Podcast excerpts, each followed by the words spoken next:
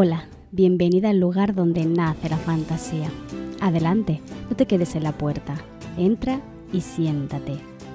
Hoy vamos a hablar de Afrodita, la diosa del amor.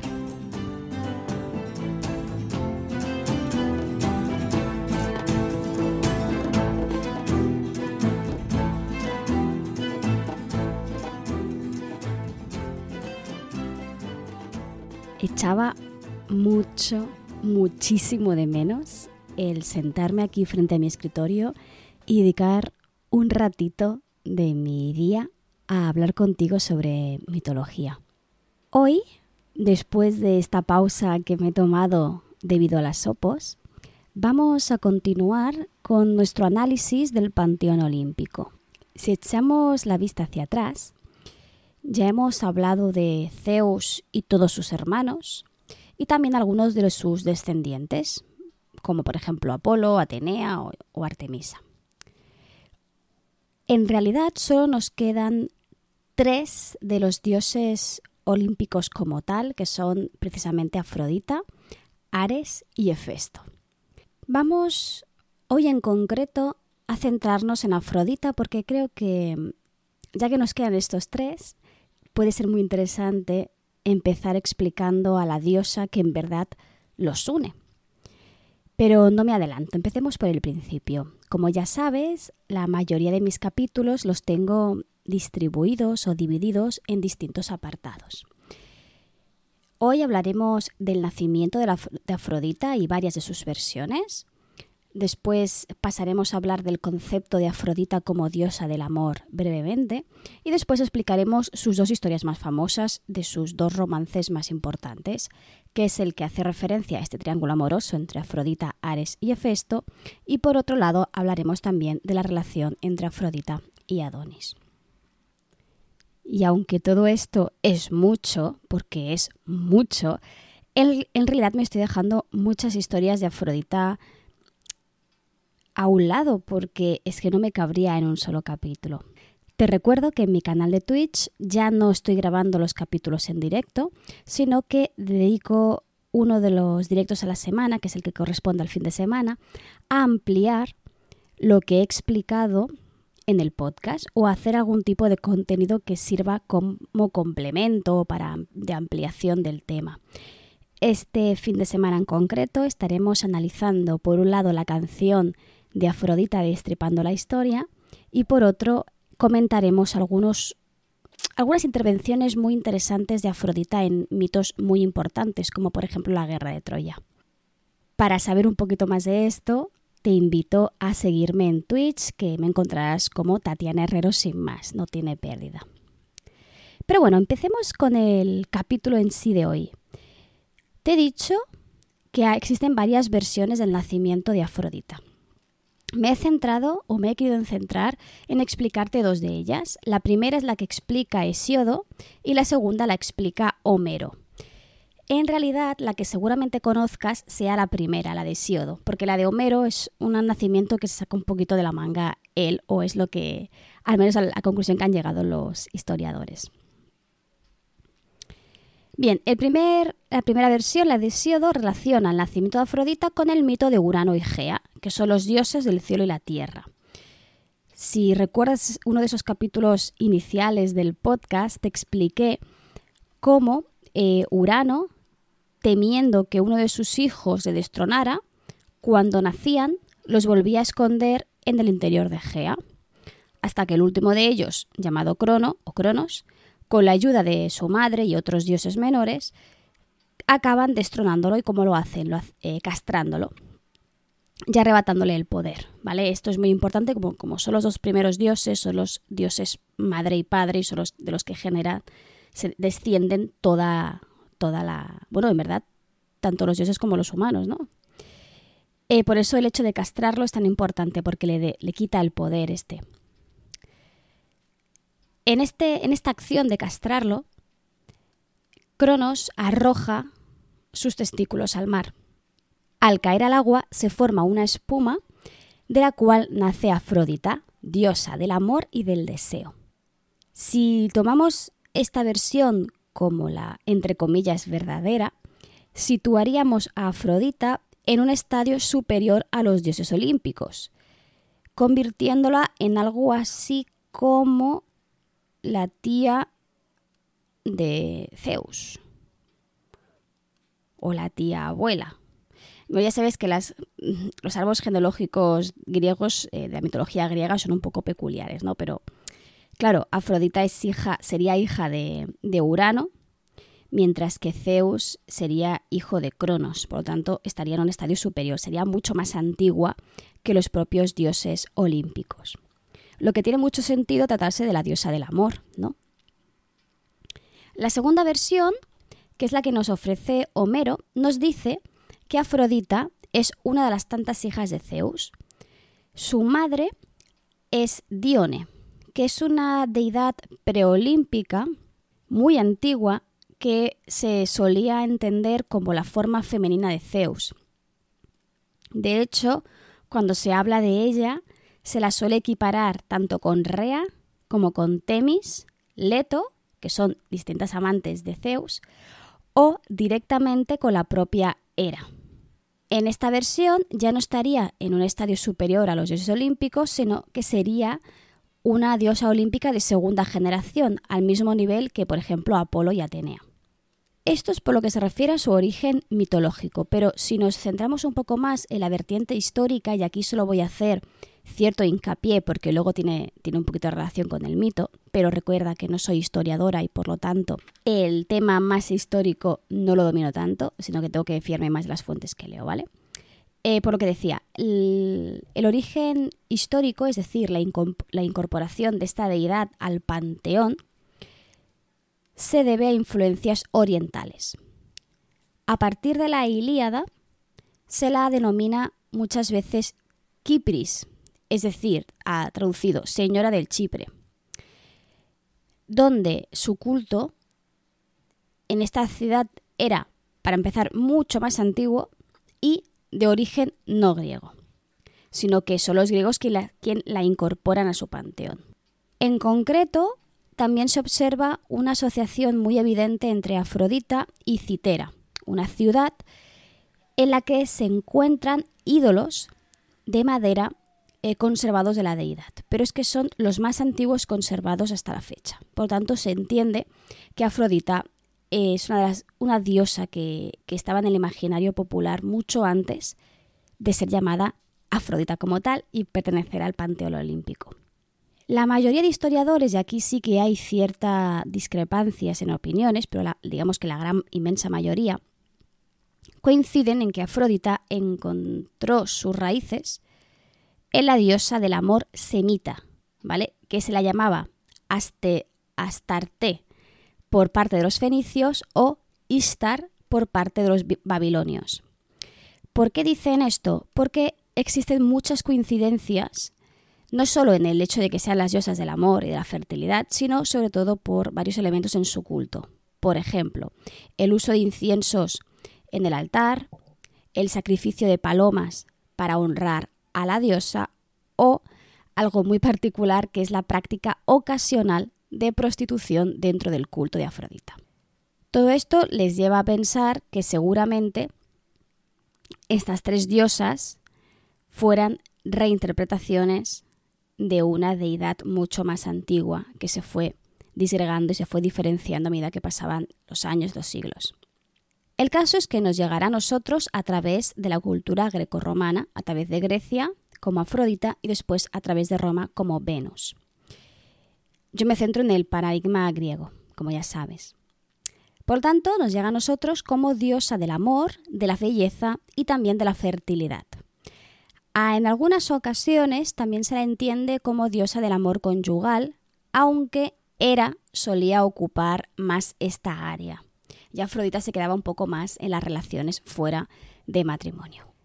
Además, vinculado con la primera versión de su nacimiento, ese nacimiento en, la espuma del mar, también tiene asociaciones marinas, siendo una diosa muy conectada con el agua y con la humedad. Muchas veces la representa con una concha o con un delfín. De hecho, al, seguramente al decirte Afrodita te hayas imaginado el cuadro del nacimiento de Venus que sale ¿no? de una concha marina. Además de, ser venerada en su vertiente más de amor, belleza y fertilidad, también le rezaban los marineros como protectora de los viajes en el mar, porque se creía que podía calmarlo o incluso conducir a la victoria en las batallas navales. De hecho, tiene varios títulos conectados con este ambiente marino, como por ejemplo, y lo voy a pronunciar fatal porque no sé griego, Anadiomene o algo así, que quiere decir la que surge del mar, o Euploya, que hace referencia a una diosa que puede asegurar un buen viaje. Un aspecto que suele sorprender de esta deidad es que suele, o en algunas ocasiones está representada con un aspecto claramente marcial y de hecho está muy conectada con la guerra. Y es que hay en varias ciudades en las que era venerada como diosa guerrera y aparecía armada para el combate. Esto lo vemos sobre todo en las ciudades de Citera y Esparta, ¿vale? Esparta es evidente porque Esparta es una ciudad muy guerrera y la mayoría de sus diosas tenían este componente bélico. También se la entiende como una portadora de victorias a nivel militar, sobre todo en la ciudad de Argos. Una de las explicaciones de este componente belicioso es que estuviera íntimamente unida a Ares, que era su compañero de culto en todos estos lugares, y dependiendo de la versión que queramos entender de la, mitología, Ares era o bien su amante predilecto o directamente su marido. De esta relación con Ares hablaremos a continuación porque tiene mucha amiga. Pero hemos dicho que principalmente Afrodita es la diosa del amor. Y es que el amor en Grecia no se entiende o tiene... Es muy diferente a lo que entendemos hoy en día como amor. Ellos dividían, sobre todo a través de la filosofía de Platón, y también eh, aquí también intervino Genofonte, eh, dividían dos tipos de amor muy evidentes, y de hecho empleaban a la propia Afrodita para diferenciar estos tipos de amor. Había por un lado, existía ¿no? la Afrodita o, Urania, os te decir fatal, eh, o Urania, ¿vale? Y luego la Afrodita Pandemos. La primera era entendida como la diosa del amor dirigido al alma del enamorado, entendido como un amor más idealizado, mm, tal vez más intelectual, y lo que ahora llamaríamos amor platónico, de ahí que Platón sea quien hiciera esta distinción. Afrodita Pandemos significa literalmente de todas las personas, Pandemos, y hace más referencia al deseo y a la carnalización del amor. Tenemos por un lado ese amor idealizado, ese amor que no tiene por qué carnalizarse, y luego tenemos la, la Afrodita que está más ligada al deseo y, a la, a la, consumación. Pero, aunque ahora dicho así eh, parece que es muy fácil diferenciarlos, en la época no se tenía tan claro, porque por un lado la Afrodita o Urania no se entendía, o sea, se podía entender también con deseo, podía ser simplemente eh, un añadido más a ese tipo de, amor, mientras que la Afrodita Pandemos no tenía una connotación moralista, ¿no? De, depravación, sino al contrario, tenía una connotación muy positiva, porque se entendía que era una diosa cívica, porque su culto une a todo el pueblo y obviamente que es lo que une más al pueblo que ese tipo de celebraciones que ya sabemos que les encantaban a los griegos. El quien jugó un papel fundamental en esta diferenciación del amor fue Platón, que fue el, no fue el primero, pero sí que fue el que tuvo más importancia o más relevancia a la hora de separar y categorizar el amor. Toda su retórica, toda su su filosofía se va a centrar en, cómo él entiende el amor y por qué es tan importante eh, ser consciente del tipo de amor que, queremos para mejorar como seres humanos. ¿Vale? Si te interesa la filosofía y que hiciera algún capitulillo dedicado a autores concretos, déjamelo en comentarios porque es algo que tanto en tanto va saliendo y no sé si tiene filón, si, te interesa realmente o, o no. lo digo porque, como siempre digo, ¿vale? Recuerda que este espacio es un espacio en el que quiero que estés cómoda y en el que vayamos a hablar de temas que te interesen, porque para hablar sola ya me quedo yo sola en casa y no hace falta que me ponga delante un micro, ¿no? Así que si te interesa, dímelo, porque Platón es uno de esos autores que tienen mucha chicha y que en realidad aún seguimos creyendo en muchas de sus consignas. Pero avancemos y vamos a ponernos a hablar de la parte más salseante del mito, porque Afrodita protagoniza muchas historias con mucha, mucha amiga. Una de ellas es la que ya te he nombrado del triángulo amoroso que se forma entre Afrodita, Ares y Hefesto. En un famoso relato de la Odisea, Hefesto, el dios de la fragua, se presenta como esposo de Afrodita. Y, de hecho, en este mismo fragmento, la sorprende mientras está manteniendo relaciones con Ares. Se entera de esta infidelidad gracias a la intervención de Helios, el dios del sol, que le confirma que su esposa se ha acostado con Ares en su propia casa. Como el dios de la fragua no es un dios especialmente fuerte, o al menos no tanto como el dios de la guerra, Ares, decide, en lugar de enfrentarse a él físicamente, fabricar una sutil red que será inmensamente fuerte, pero prácticamente invisible. Lo que hace es extenderla en el lecho que comparte con su esposa y de esta forma captura a la pareja en mitad del acto. Justo después, reunirá a todos los dioses para que sean testigo de lo que ha ocurrido y avergonzar así a su esposa y también a su hermanastro. Depende de la versión, van todos los dioses o las diosas se quedan en casa avergonzadas de lo sucedido mientras los dioses vienen a, descojonarse vivos de lo que ha sucedido. El caso, sea como fuere, debido a lo ocurrido, Hefesto empieza a hablar de divorcio. Entonces, en esta época el divorcio es bastante particular, ¿no? Y, lo que hace es amenazar con reclamar el precio de la dote que había pagado Zeus por su hija desleal, ¿vale? En esta versión siendo Zeus el padre de, de Afrodita. Pero aquí interviene Poseidón y lo acaba calmando y todo se acaba más o menos solucionando. Eso sí, eh, una vez que se soluciona el problema, se liberan a los dos amantes de esta trampa y se separan para siempre, marchándose Ares a su palacio en Tracia y Afrodita a Chipre. Sin embargo, aunque este relato es muy famoso y digamos que el canon, lo que todo el mundo entendido o que sepa algo de mitología entiende que eh, Afrodita estaba casado, casada con Hefesto y tenía a Ares como su amante, en realidad solo aparece en este fragmento de Homero.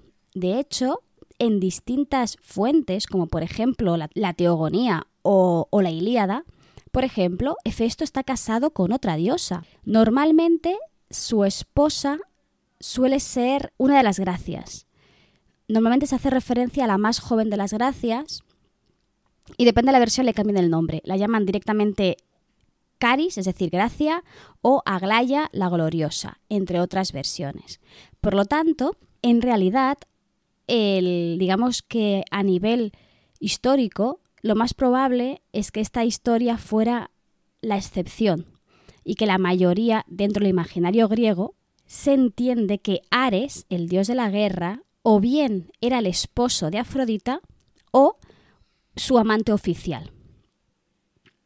Y esto lo vemos en distintas fuentes, pero una de las más, evidentes es el vaso François, o algo así pronunciado, que está datado del siglo VI a.C. En ella aparece Afrodita llegando a la boda de Peleo en el carro de Ares. Al, igual que lo hacen juntos, por ejemplo, Zeus y Hera o Poseidón y Afitri, Afritritre. Uy, Dios mío, este nombre. Bueno, la esposa de Poseidón, ¿vale?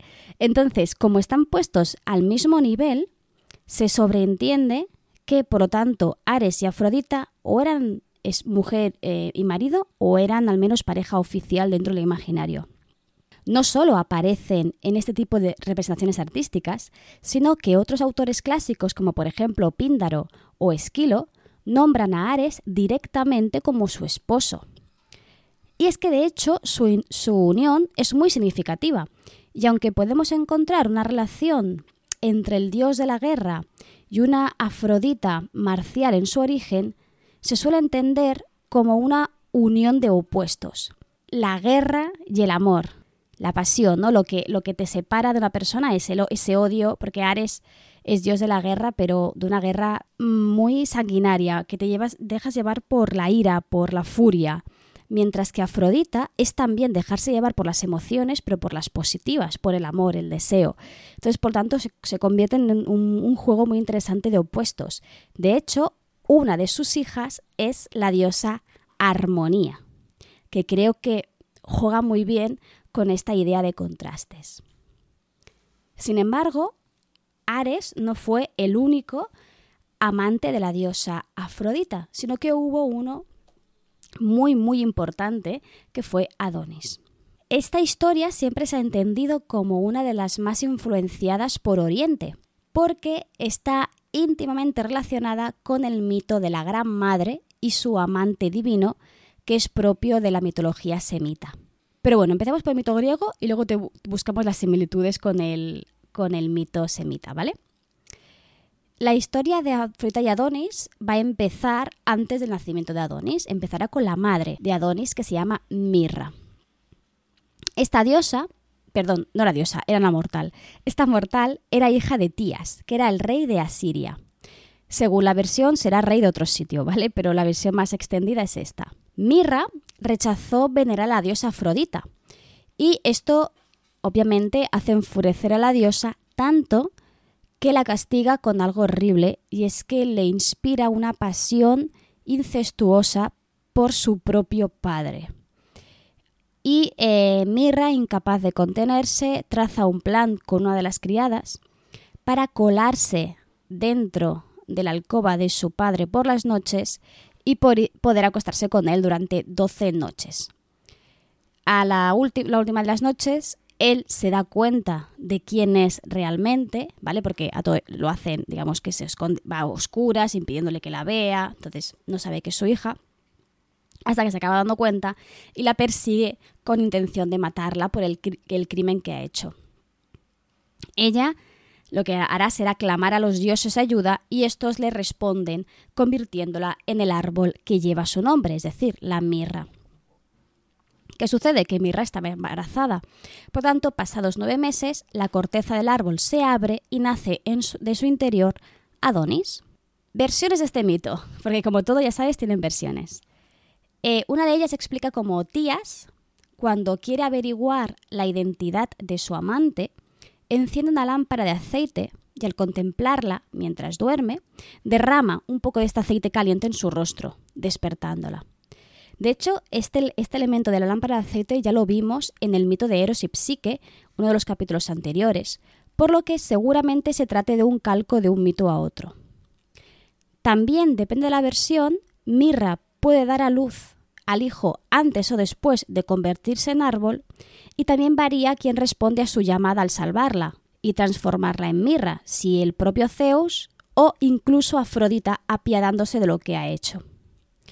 Sea cual sea la versión sobre el nacimiento de Adonis, todos, en todas las versiones se coincide que Afrodita acaba encontrando al bebé, al pequeño Adonis, y queda fascinada por la belleza de este niño. Lo que hará será encerrarlo en una caja para ocultarlo de la vista de los otros dioses y le entregará esta caja a Perséfone para que lo cuide y eh, pueda esconderlo de los demás pero Perséfone también deseará mantener al niño con ella. Ha habido em, muchos análisis sobre esta relación de, Adonis y Perséfone, pero en la mayoría de, casos se entiende como un amor más maternal que, conyugal. Esta disputa llegará hasta oídos de Zeus, quien decreta que Adonis pase una tercera parte del año con cada diosa y el resto él solo puesto que prefiere pasar su tiempo con Afrodita, acabará pasando dos tercios a su lado. Sin embargo, su relación acabará muy prematuramente cuando lo alcance y dé muerte un jabalí, mientras está de cacería.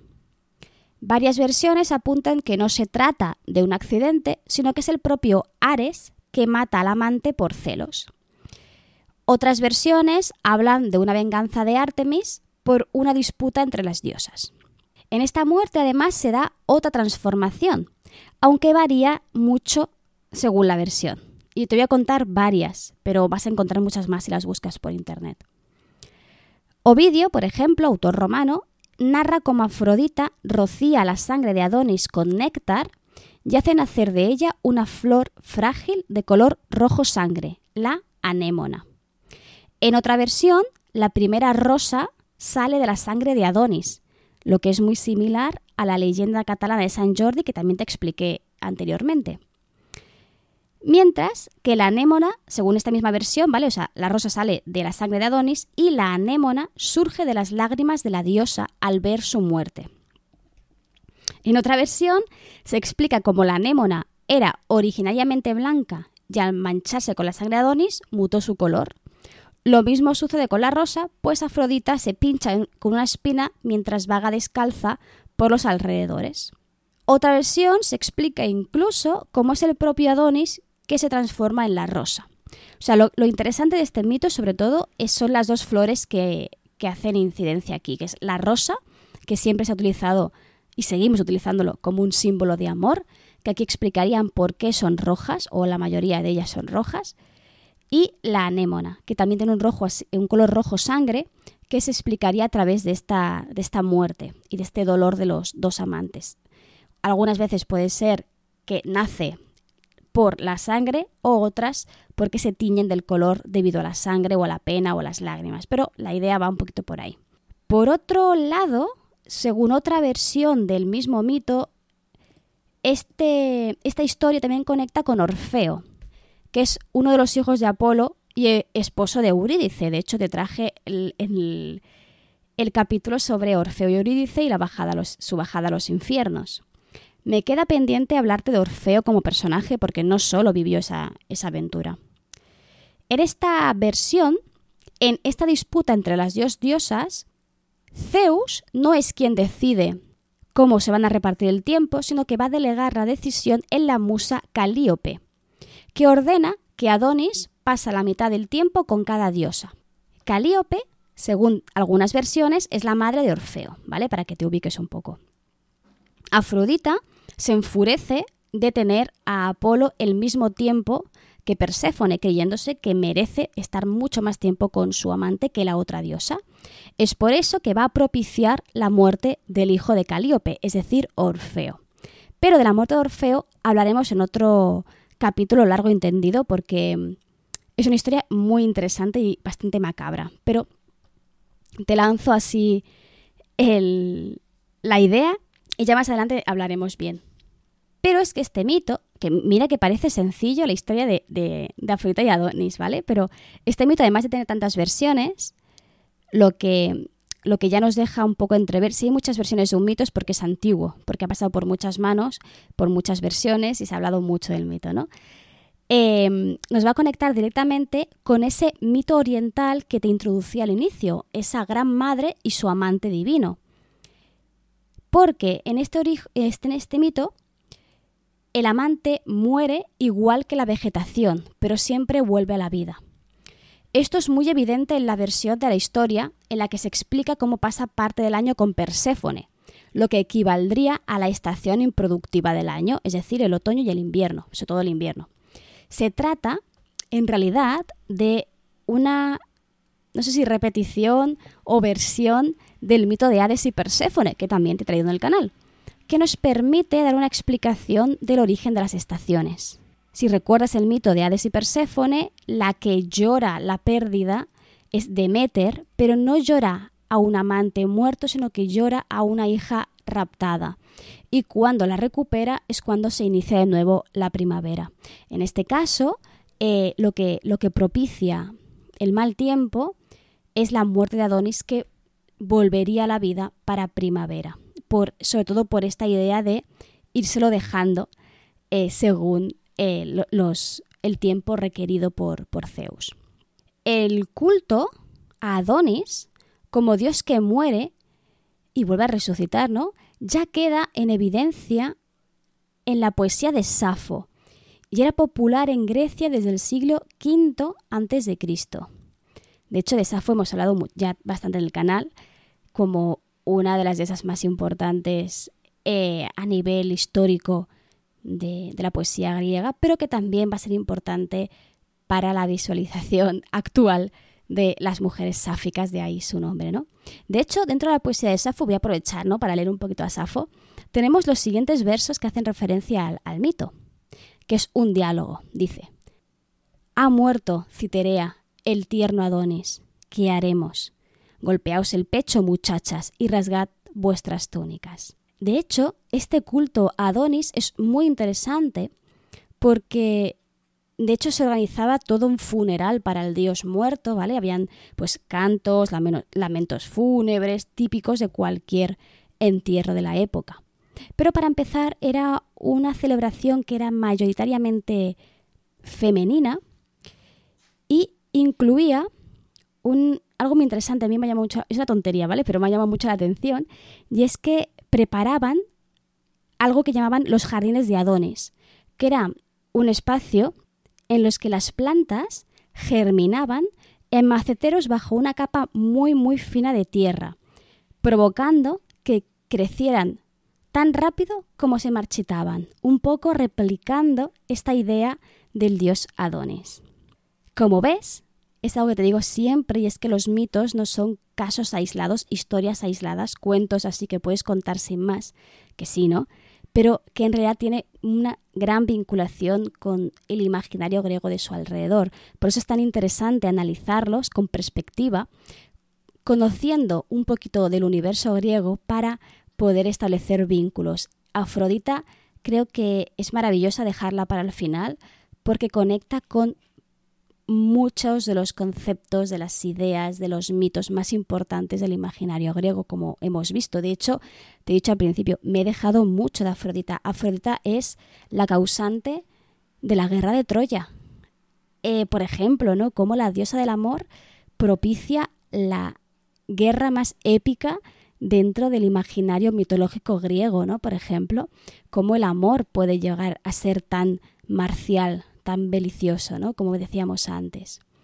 Pero es que no me queda tiempo para seguir hablando de Afrodita porque eh, ya me he pasado un buen rato aquí hablando contigo. Te recuerdo que este fin de semana, bueno, este fin de semana, no sé cuándo vas a escuchar esto, pero lo que vamos a hacer en Twitch es que en principio cada semana hago dos directos en Twitch. El, mm, si todo sale bien según lo planeado, el día que publico capítulo tengo un directo dedicado sobre todo a jugar.